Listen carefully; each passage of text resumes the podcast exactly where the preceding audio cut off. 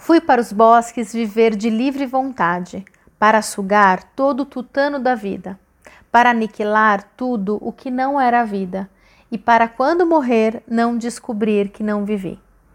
Essas palavras foram escritas pelo Henry Thoreau em Walden, que é baseado no relato em todo o seu pensamento filosófico, empreendido nos dois anos em que ele morou na floresta.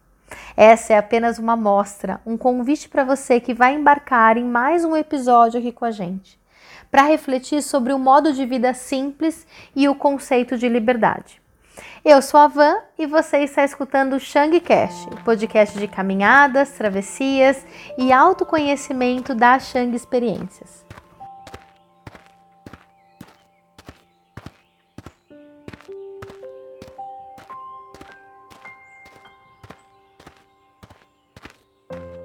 Olá, chegamos em mais um episódio do nosso Shangcast. E agora em um momento muito decisivo, muito importante dentro dessa leitura que a gente está fazendo aqui do livro Caminhar uma Revolução do Adriano Labucci da editora Martins Fontes.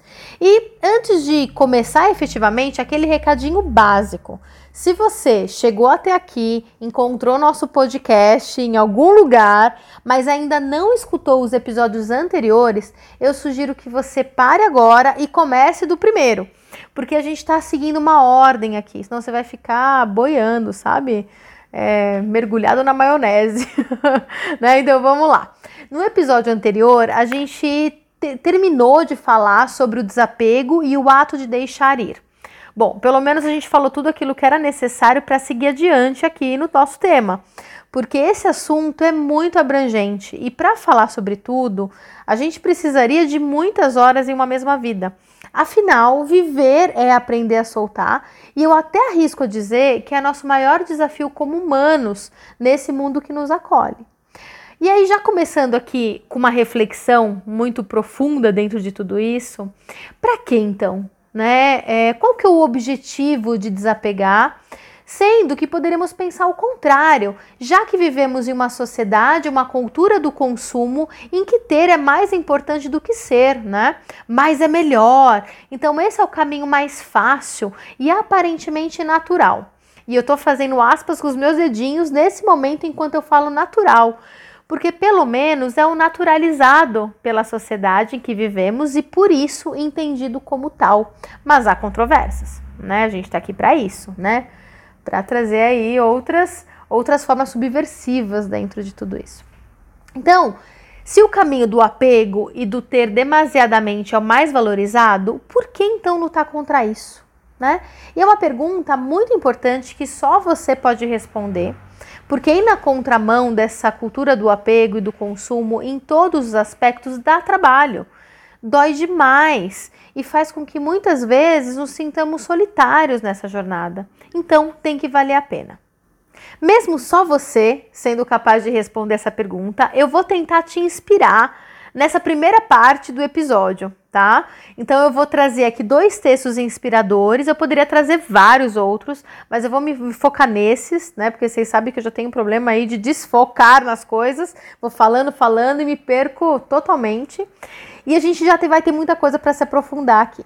Então são textos artísticos e poéticos, mas um adendo aqui. Poesia e caminhadas andam andaram e andarão sempre de mãos dadas. Né? Na verdade, a arte de modo geral, porque é por meio dela em que somos capazes de expressar o que nem conseguimos enxergar ainda dentro de nós. Assim como quando caminhamos. É um exercício de expurgar algo que, que reside aqui dentro, que está escondido nas sombras, mas que precisa tomar forma. Então, a arte, assim como o ato de caminhar, é um exercício de projeção, em que quando eu coloco para fora, eu enxergo e eu vou me conectar de uma forma diferente com o que havia dentro de mim. E como isso está projetado no mundo, né, fica ali para ser também conectado com o outro, que por sua vez, ao entrar em contato, né, com aquilo ali, né, no fora, também coloca naquilo já projetado algo que é seu. Ficou confuso, mas acho que ficou claro, né? Então, há sempre uma conexão com o dentro e com o fora nessa ordem, né? Porque eu sempre digo que quanto mais dentro estamos, mais fora também. e não o contrário, porque as conexões externas são muito mais reais quando elas são viscerais dessa forma, sabe? Então, por tudo isso, é, eu não acho que conseguiremos algum dia viver sem arte, por mais que algumas pessoas ainda tentem, né, matar a arte a todo custo. Mas emocional e psicamente falando, a vida ela vem daí. Bom, mas fechando então esse super adendo, vamos voltar aqui ao texto inspiracional e poético. Primeiro, eu vou trazer mais um trechinho do Thoreau em Walden, tá? Então tá aqui. Seja um colombo para novos continentes e mundos inteiros dentro de você, abrindo novos canais, não de comércio, mas de pensamentos. Todo homem é o senhor de um reino ao lado do qual o império terreno do cisar não passa de um estado insignificante, um montículo deixado pelo gelo. É forte isso, né? E quando ele diz, né, seja um colombo para novos continentes e mundos inteiros dentro de você, ele fala sobre o motivador. E é isso também, né, que precisa ser definido e compreendido por você o porquê você caminha. E eu não estou falando aqui só com aqueles que praticam a caminhada como atividade diária, sabe? Fisicamente falando, mas para todo ser que vive e que caminha com ou sem os pés nessa existência. Né? O que te faz acordar todos os dias? Porque subverter a uma ordem do apego, que é o caos, né, na verdade, mas nos é vendido como certo, é, para caminhar mais leve, né? Assim, por que escolher então o ser ao invés do ter, sabe? É, então, essa pergunta é importante, né? E eu vou trazer então agora a segunda inspiração que está no livro Caminhando do Thoreau. É, e, e, assim, ele está nesse livro e eu vou ler ainda é, o trechinho que está na apresentação ainda, que é do Roberto Mugiati. Então, vamos lá. Poesia e caminhada sempre andarão de mãos dadas. É notável o caso do japonês Matsuba Sho, 1644 e até 94. Aos 25 anos, abandonou a sua casta social de origem, a dos samurais, fez voto de pobreza e passou a caminhar a maior parte do quarto de século que lhe restava de vida, compondo alguns dos mais belos aikais da língua japonesa. Sintam a força do seu estilo nesse pequeno texto. Tudo o que via me convidava a viajar e estava tão possuído pelos deuses que não podia dominar meus pensamentos. Os espíritos do caminho me faziam sinais e descobri que não podia continuar trabalhando. Remendei minhas calças rasgadas e troquei as tiras do meu chapéu de palha. A fim de fortalecer as pernas para a viagem, untei-me de moca queimada. Logo, a ideia da lua na ilha de Matsushima começou a apoderar-se dos meus pensamentos. Quando vendi minha cabana e me mudei para o sítio de Sampu para esperar ali o dia da partida, pendurei esse poema numa viga da minha choça. A cabana de ervas secas. O mundo tudo muda, vira casa de bonecas. Só para você saber, né? Depois ele continua aqui. Em 1689, Basho empreendeu sua última viagem a pé, de quase 1.300 quilômetros, rumo às remotas províncias do norte do Japão, né? Então o cara, depois dos 25 anos, viveu caminhando, para caminhar, né? Então assim, o que faz um jovem de 25 anos largar tudo para caminhar e explorar o mundo? Aliás, que mundo é esse, né? Que ele deseja explorar. E essa é sempre uma analogia que eu faço, porque eu acredito muito que tudo aquilo que a gente vive em nossas experiências, sejam elas pelo físico, emocional ou mental, é uma projeção de algo que existe antes dentro de nós. Seja um desejo, um medo ou um sentimento que a gente nem reconhece ao certo. Né? Então, tudo aquilo que a gente enxerga no fora é, de certa forma, algo que já está dentro e que molda a forma como enxergamos e nos relacionamos com o mundo. Né? Isso significa que tudo aquilo que vemos na estrada e também na arte tem mais a ver com nós do que com o mundo em si. É muito louco, né? Mas é muito real. A gente consegue enxergar isso quando a gente leva o grupo, por exemplo, né?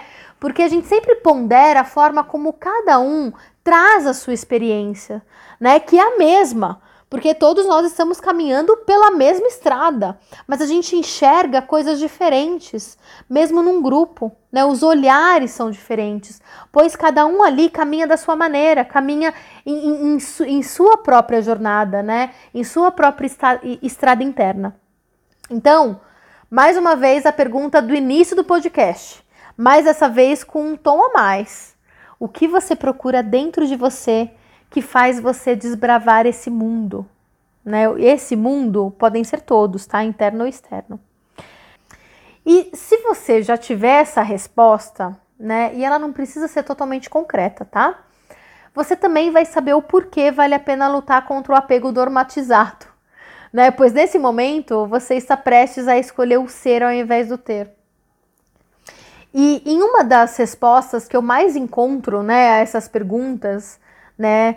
É, mas que não deve ser a única, tá? Mas pela minha experiência como psicóloga clínica, levando os grupos para as caminhadas, é, e na minha própria vida, né, pessoal, individual, é, o, o, que motiva é principalmente o momento e o processo de individualização, ou como Jung chama, né, chamava de individuação, ou nas palavras de Winnicott, que eu gosto muito, que ele fala de maturação né? Mas assim, se você tiver uma outra resposta a isso, me diz, tá? Porque até esse exato momento, aos meus 35 anos de vida, se você tá ouvindo isso aqui em 2021, eu nunca vi nenhuma outra motivação suficiente que fizesse alguém largar tudo e mudar. Que não pela necessidade de se encontrar, de se individualizar como, como ser humano, né? E o largar tudo nem precisa ser como fez o jovem Baixou, né? Ou o próprio Turô e tantos outros que nós já vimos por aqui. Né? Nem todos são Homero que perseguem a sua Ítaca física, né? Mas todos nós possuímos uma Ítaca subjetiva que nos faz largar tudo o que conhecemos, inclusive sobre nós mesmos, e partir para a aventura né? Então, é, aqui a gente também está num outro ponto que é muito importante, porque a primeira coisa que a gente precisa soltar de verdade é a verdade absoluta sobre quem somos. É, porque a gente não conhece nada sobre nós, a verdade é essa, né? Mas é, não quando a gente está nessa ótica de consumo e da cultura que nos cria, né? Então, soltar isso é algo muito forte, porque significa encontrar um não saber sobre si mesmo.